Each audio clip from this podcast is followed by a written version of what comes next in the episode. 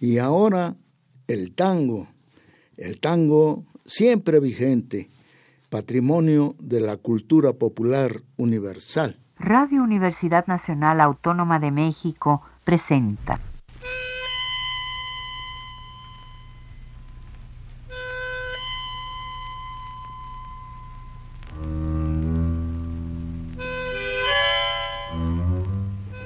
Cien años de tango.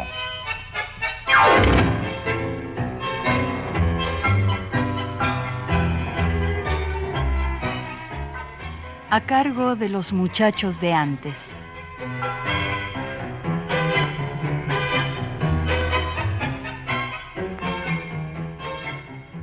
Suelo a veces, curda, cuando estoy de farra, deschavar cantando mi vida runflera. Entonces, en silencio escucha la barra una historia triste de mi compañera compañera buena que engrupí pendejo, mujercita gaucha que nunca falló, la que tenía en los ojos un dejo de esa tristeza que hoy tengo yo. Era mi cotorro bulín que reunía como en una cufa la gente ranera. El mate, la ñaca y el faso corría mientras la encordada entraba en carrera tenidas de viola, tenidas materas que aún las recuerdan los tauras bichocos, siempre rechiflados por las milongueras de hoy, que ni saben sonarse los mocos. Que dieran las grelas que tanto hacen roncha por tener la pinta de Pepa la Vasca, o aquellas agallas de la parda poncha que murió en gallola, rasca que te rasca ambiente de bute que solo el recuerdo me trae un consuelo cuando estoy de farra, tenidas queridas que del lado izquierdo me clavas adentro, muy hondo, la garra. Hoy todo se ha ido. Las grelas son grilas, los púas, froilanes que giran de atrapa, la mersa chitrulos, mangueros de gilas, los guapos de Pogro la copan de Yapa.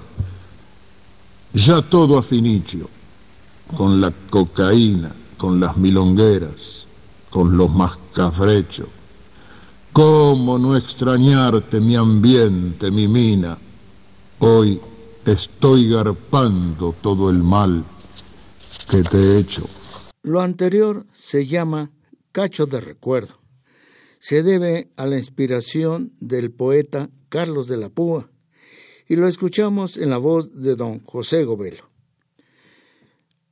Con el gusto de siempre lo saluda Jesús Martínez Portilla a través de los micrófonos de la estación de radio de la Universidad Nacional Autónoma de México en nuestro tradicional encuentro dominguero tradición que empezó hace ya algo más de 40 años y se mantiene gracias a la preferencia de ustedes que gustan de la música nacida a orillas del Río de la Plata.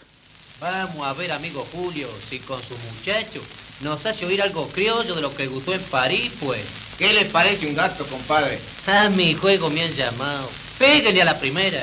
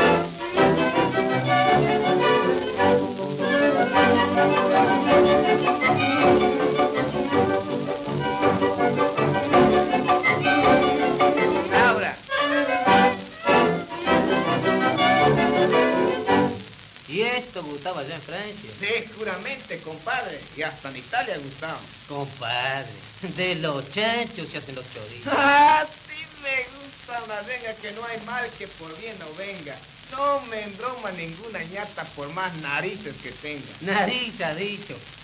Así lo voy a poner después de la segunda vuelta. Y pégale a la segunda.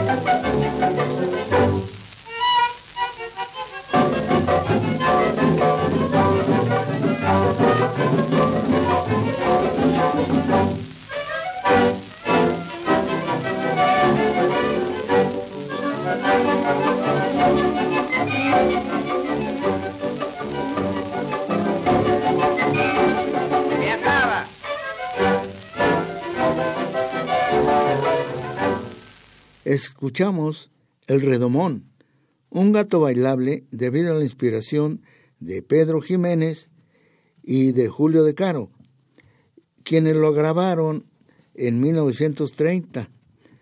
Eh, la segunda voz la hace Julio de Caro. Carlos de la Púa, la mayor expresión poética de Buenos Aires, conocido como el Malevo Muñoz o como Carlos Raúl Muñoz del Solar, y cuyo nombre verdadero fue Carlos Raúl Muñoz Pérez. Nació en la ciudad de La Plata el 14 de enero de 1898. Descendiente de una familia de ascendencia hispana, sus padres, don Isidro Muñoz y Pérez y doña Elena Vaca, poco después de su nacimiento, se trasladaron a Buenos Aires, para vivir en el barrio del Once. Carlos Raúl siempre afirmó que había nacido en ese barrio. Por su natural espíritu inquieto, no finalizó su enseñanza media, pero a pesar de ello se hizo de una sólida cultura. Se inició como periodista en un periódico de barrio para ingresar luego al diario La Montaña, en el que hacía una columna titulada Carta de un conscripto lo que este, dicha columna lo hizo muy popular.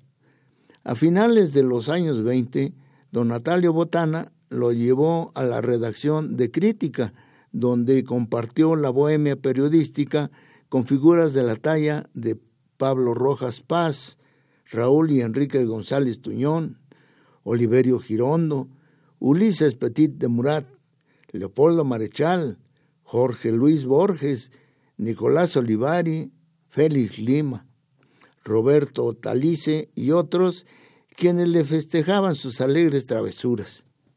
Frecuentó algunos centros literarios de Buenos Aires sin ligarse totalmente a alguno de ellos.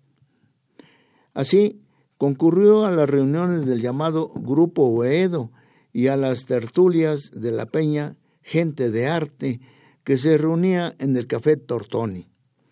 En el grupo Florida, entre sus amigos se contaban Borges y Ricardo Guiraldes. También asistía a las reuniones de la agrupación de artes y letras El Herbermillón de la Boca, donde departía con el pintor Benito Quinquela Martín.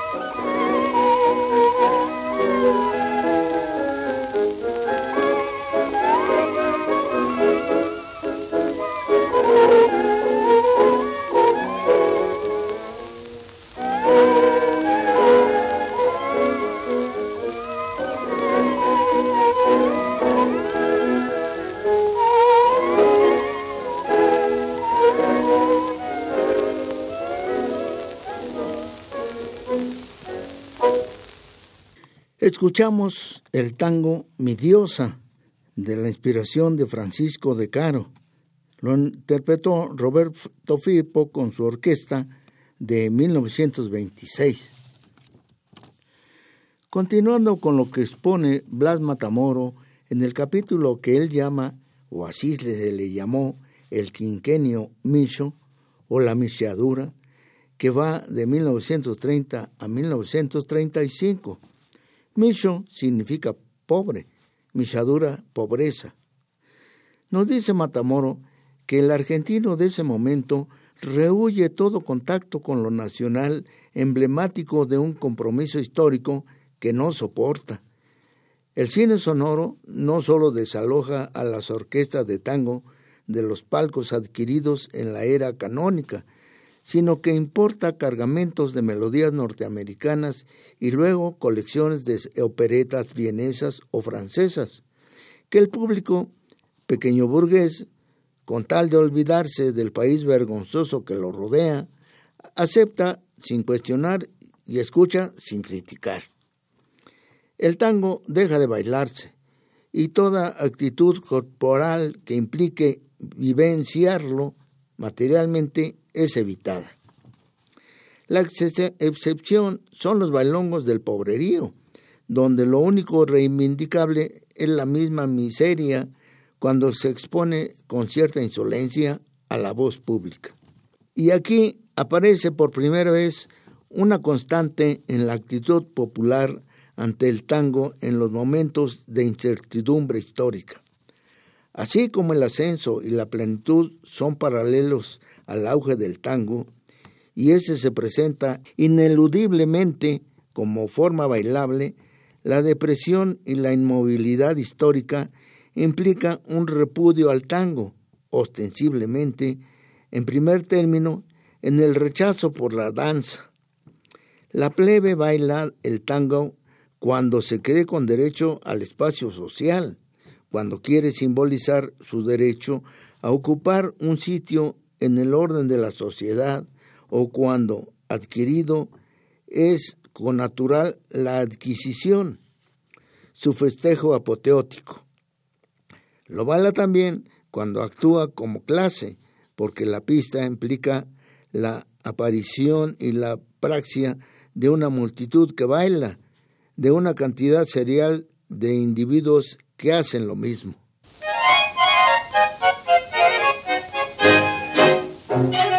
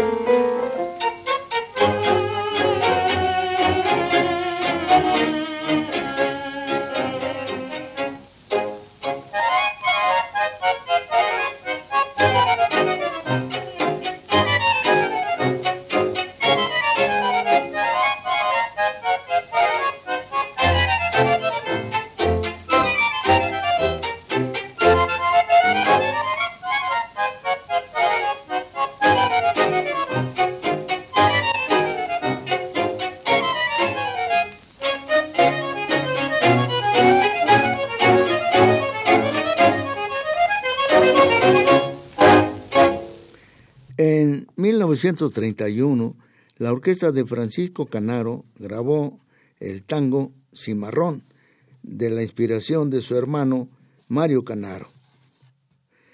Esta doble bailabilidad del tango condiciona todo lo demás. La existencia de un tango para el momento histórico en que se da, la creación de escuelas, la estetización, la restauración crítica o la renovación. El impas, la rutina, la arqueología, la reiteración estéril, la falta de definición estética son caracteres de los periodos depresivos, como la inicial michadura posterior al 30. El tango michado es una suerte de ausencia histórica. Más que existir, podría afirmarse que transcurre sin poder ser. No hay escuelas sin ni modos tangueros que pueden identificarse con el 30, como los hubo en el 90 y en el 20, para citar dos fechas clave. La excepción son las letras de Discépolo.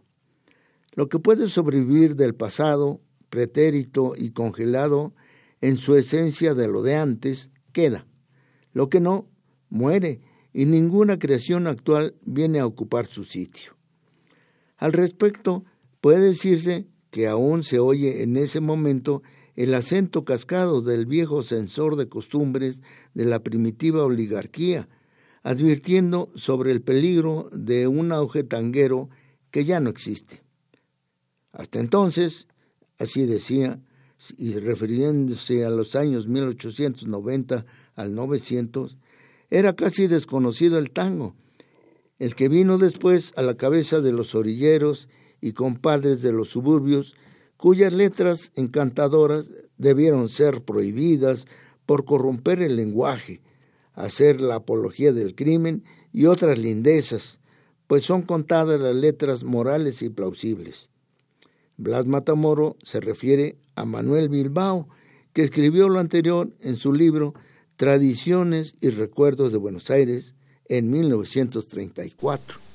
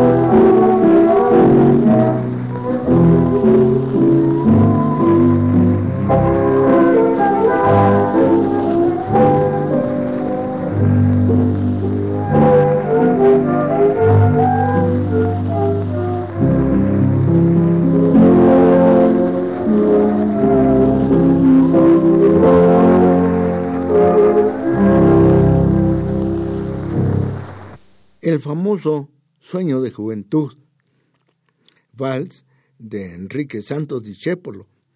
En 1929 lo grabó Teófilo Ibáñez con el acompañamiento de la orquesta de Julio de Caro. Héctor Bates, durante el mismo año de 1934, cuando da a la luz el primer único tomo de, de su historia, justamente como testimonio de que el tango es ya algo pasado y terminado, dijo al periodista. El tango se va, repitiendo el lamento, entre comillas, que treinta años atrás habían proferido Fray Mocho y, y que almenzó. Así, el tango pasa a ser materia arqueológica y cobra avisos de exequia todo lo que atañe a su ejercicio. Se reorganizan conjuntos de la Guardia Vieja tratando de reconstruir un estilo de ejecución dejado atrás por inactual en la década anterior. El cuarteto de la Guardia Vieja de Feliciano Brunelli, organizado por la empresa grabadora Víctor, la nueva pequeña formación de Roberto Firpo, que vuelve a la lisa por razones de urgencia monetaria, la orquesta de Ernesto Poncio y Juan Carlos Bazán, los últimos años de la orquesta del conjunto de Pacho Maglio.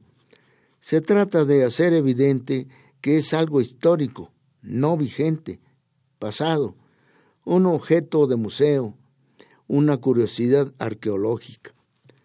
Se publica el primer libro confesadamente histórico sobre el tango debido a los hermanos Bates. Se hace literatura tanguera se delimitan claramente los límites de las dos guardias transcurridas, la vieja y la nueva. En fin, se vapulea al tango como un objeto para hacer historia. Los músicos se incorporan a trabajos de esta tesitura.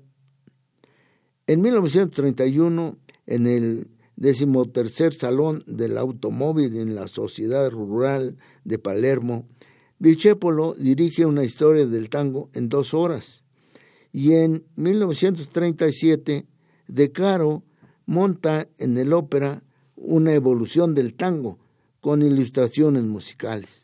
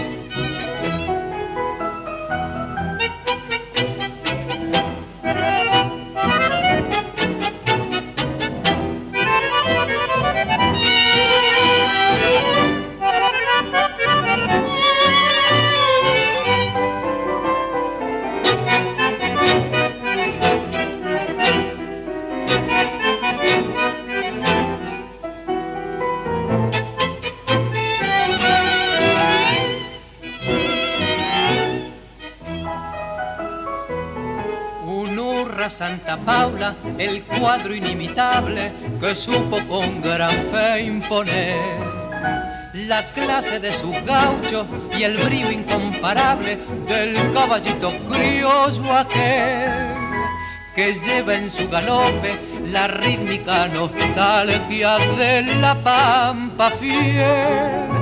Un hurra al gaucho Andrada y a los que ciñeron el laurel con él.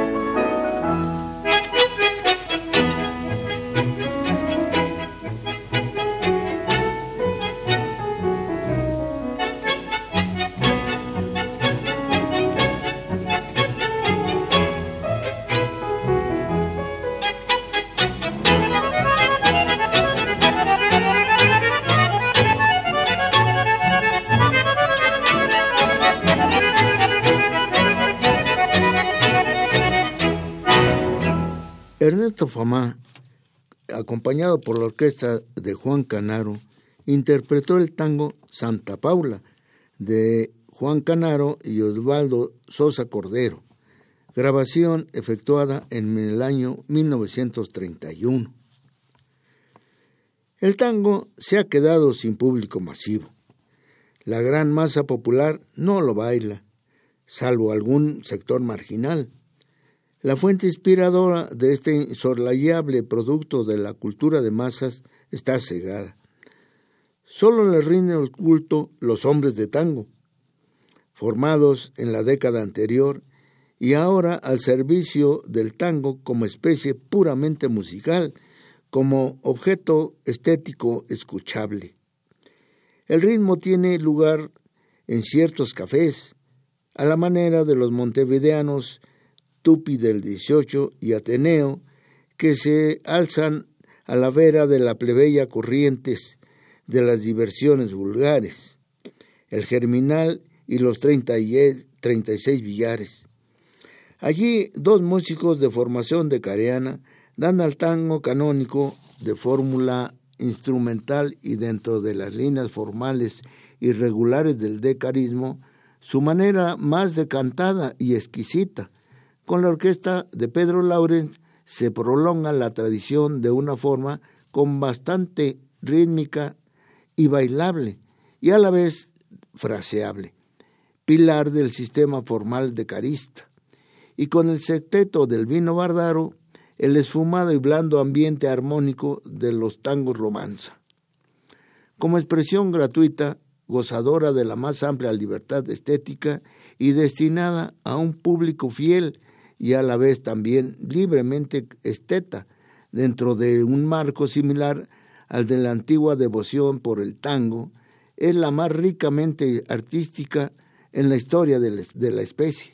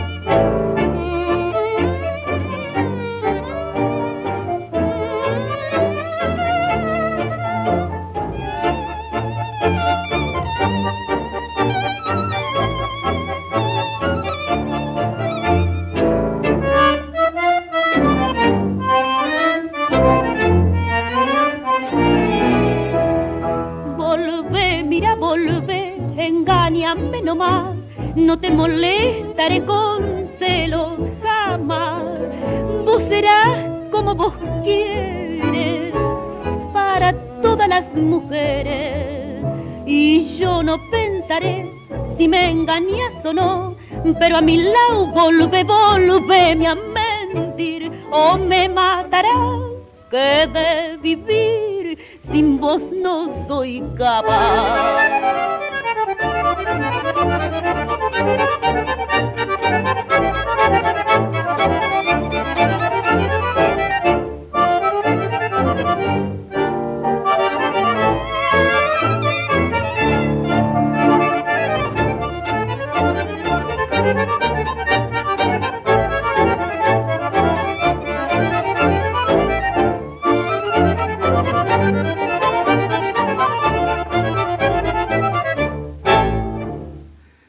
En la voz inconfundible de Mercedes Simone, escuchamos el tango Volvé de Edgardo Donato y Luis Bayón Herrera.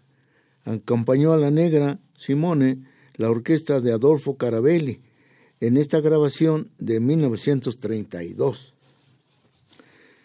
Sin la urgencia por renovar o fundar, y libre de la atadura de la moda bailable, este tango reflexivo neoclásico puede alcanzar toda la magna perfección de lo definitivo.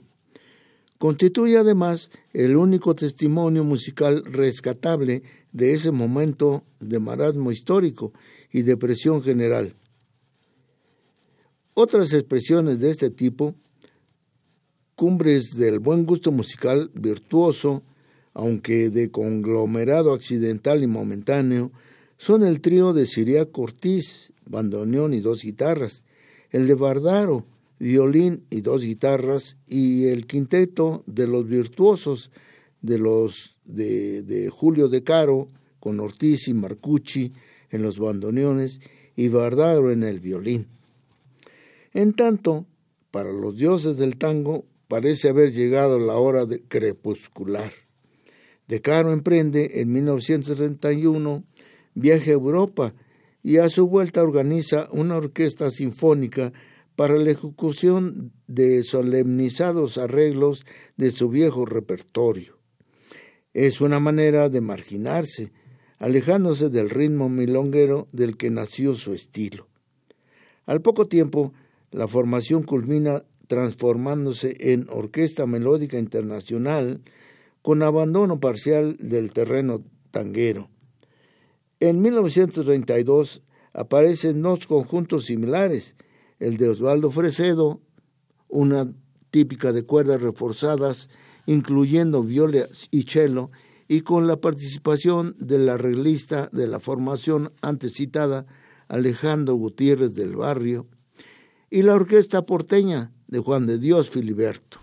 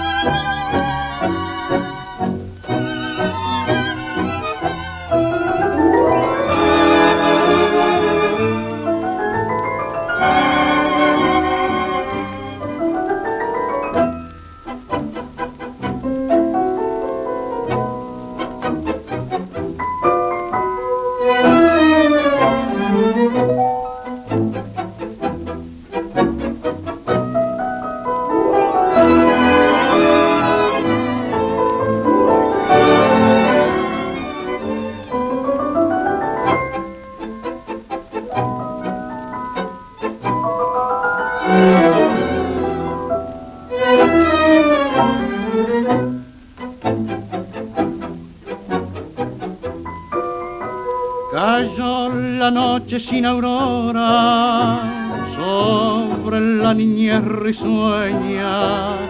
Hoy la juventud no sueña y la ancianidad implora.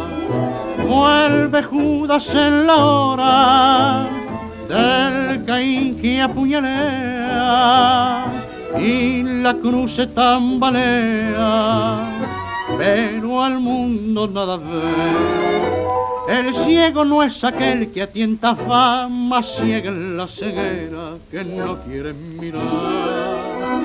Ojos sin lágrimas puras fingen puñales de hielo. Ojos que miran siempre al suelo frente al sol de las ternuras. ¿A dónde irá, Señor, esta legión? Con esos ojos muertos y seco el corazón.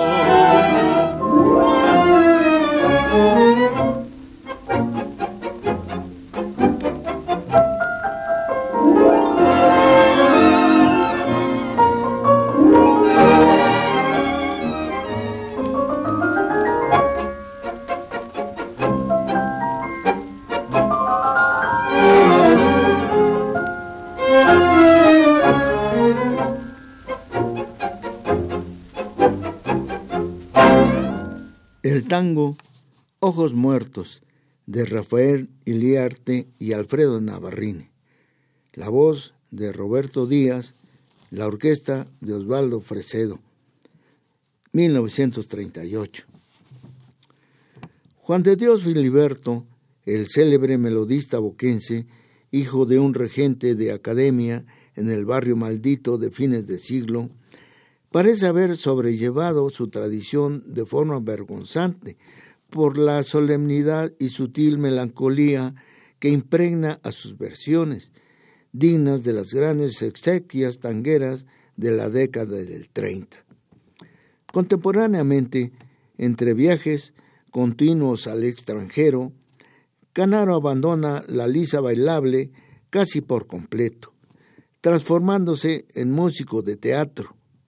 Bazán, Firpo y Maglio cultivan la arqueología. En cuanto a Gardel, a partir de 1928 y sobre todo a partir del 30, sus presentaciones ante el público porteño orillan al fracaso. La prensa le es francamente adversa y solo en Montevideo la barra del Teatro 18 de Julio sigue manteniendo su aureola de ídolo acuerdista.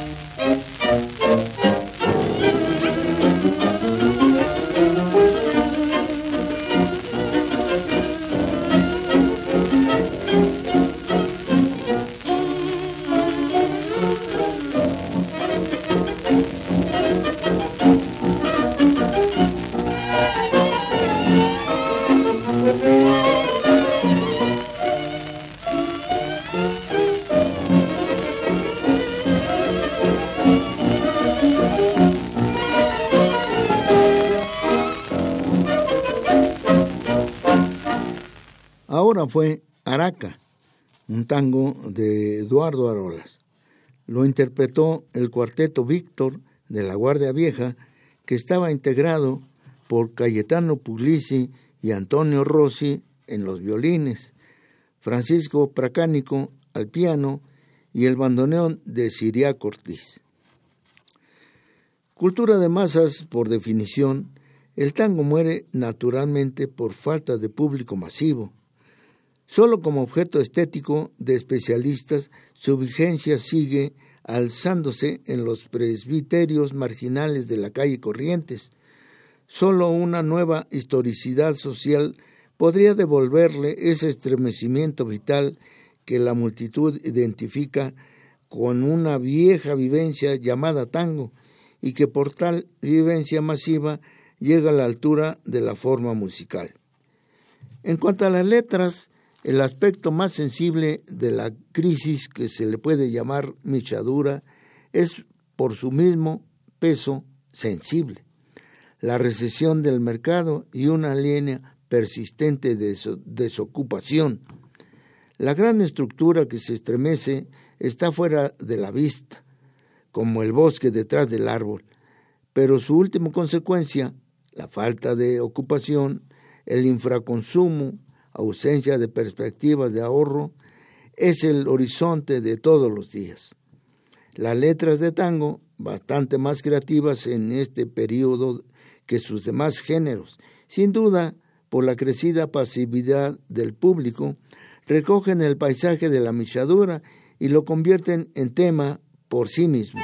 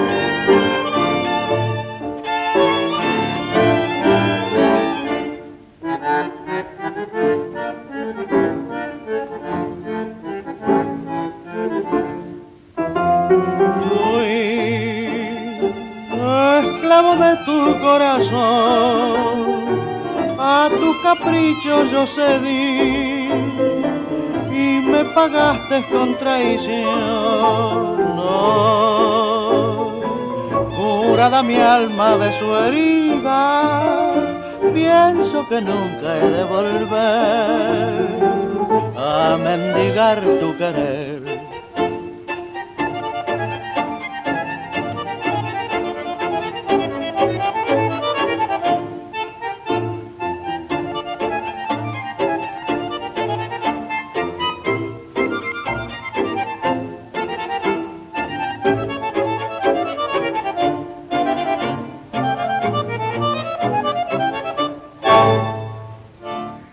Escuchamos Mi Dolor, tango de Carlos Marcucci y Manuel Ame Años, la voz de Roberto Díaz acompañada por la orquesta del mismo Marcucci, grabación hecha en 1936. El otro gran sujeto temático es el de la paulatina pérdida de una historia narrable del mundo, esa realidad que parece rodear al hombre solo y ausente de la michadura, un hombre despojado. Aunque nada parece haber ocurrido, ni nadie haber actuado, todo, sin embargo, parece haberse ido gastando, y el incesante perderse de todos los días, mínimo cuantitativo de la, de la pérdida, al principio insensible, aparece de pronto un día ante la mirada como algo irremediablemente caído, un despojo eminente.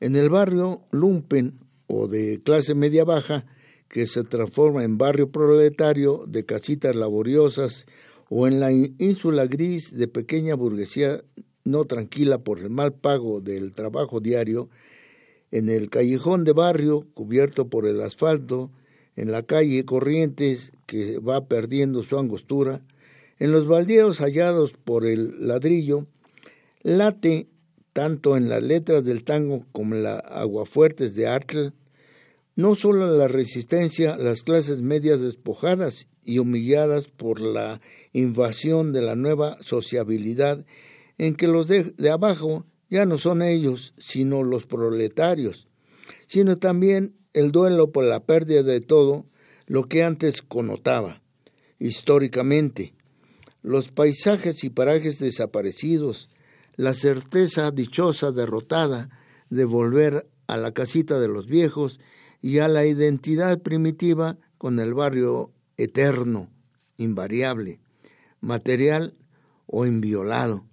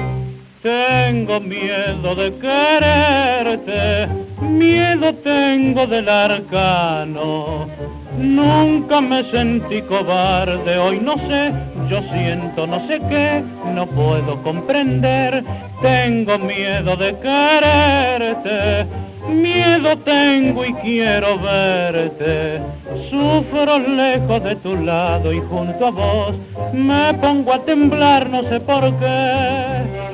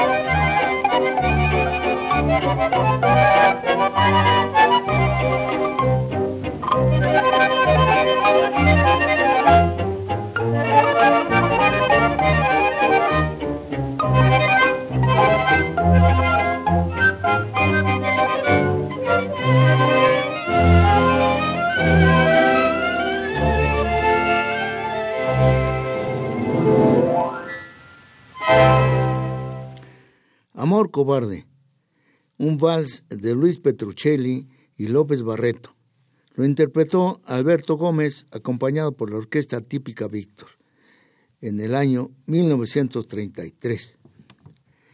Interesantísimos los comentarios que hace Blas Matamoro del entorno social y material de una época y su relación con la historia del tango, que pocos se mencionan, y cuando se les conoce se explica uno el porqué de muchas cosas.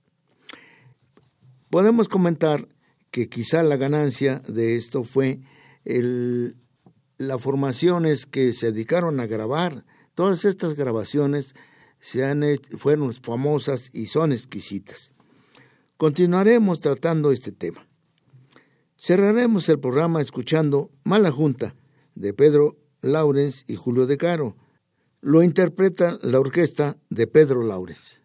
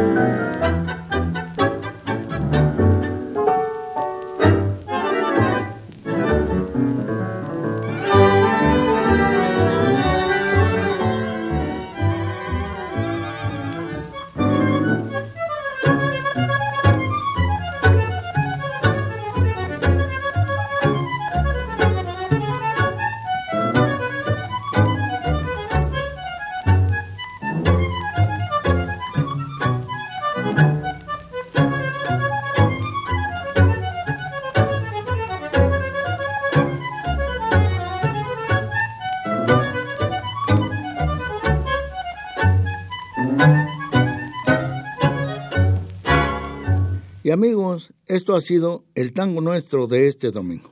Los invito a que el próximo nos acompañen en el siguiente programa de la serie 100 años de tango. Agradezco a Miguel Ángel Ferrini su apoyo en el manejo de los controles técnicos.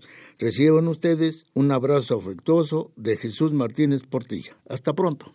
Radio Universidad Nacional Autónoma de México presentó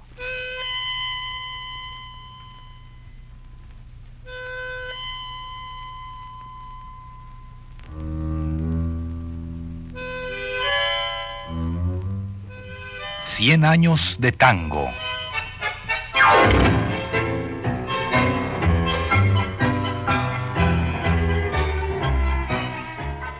A cargo de los muchachos de antes.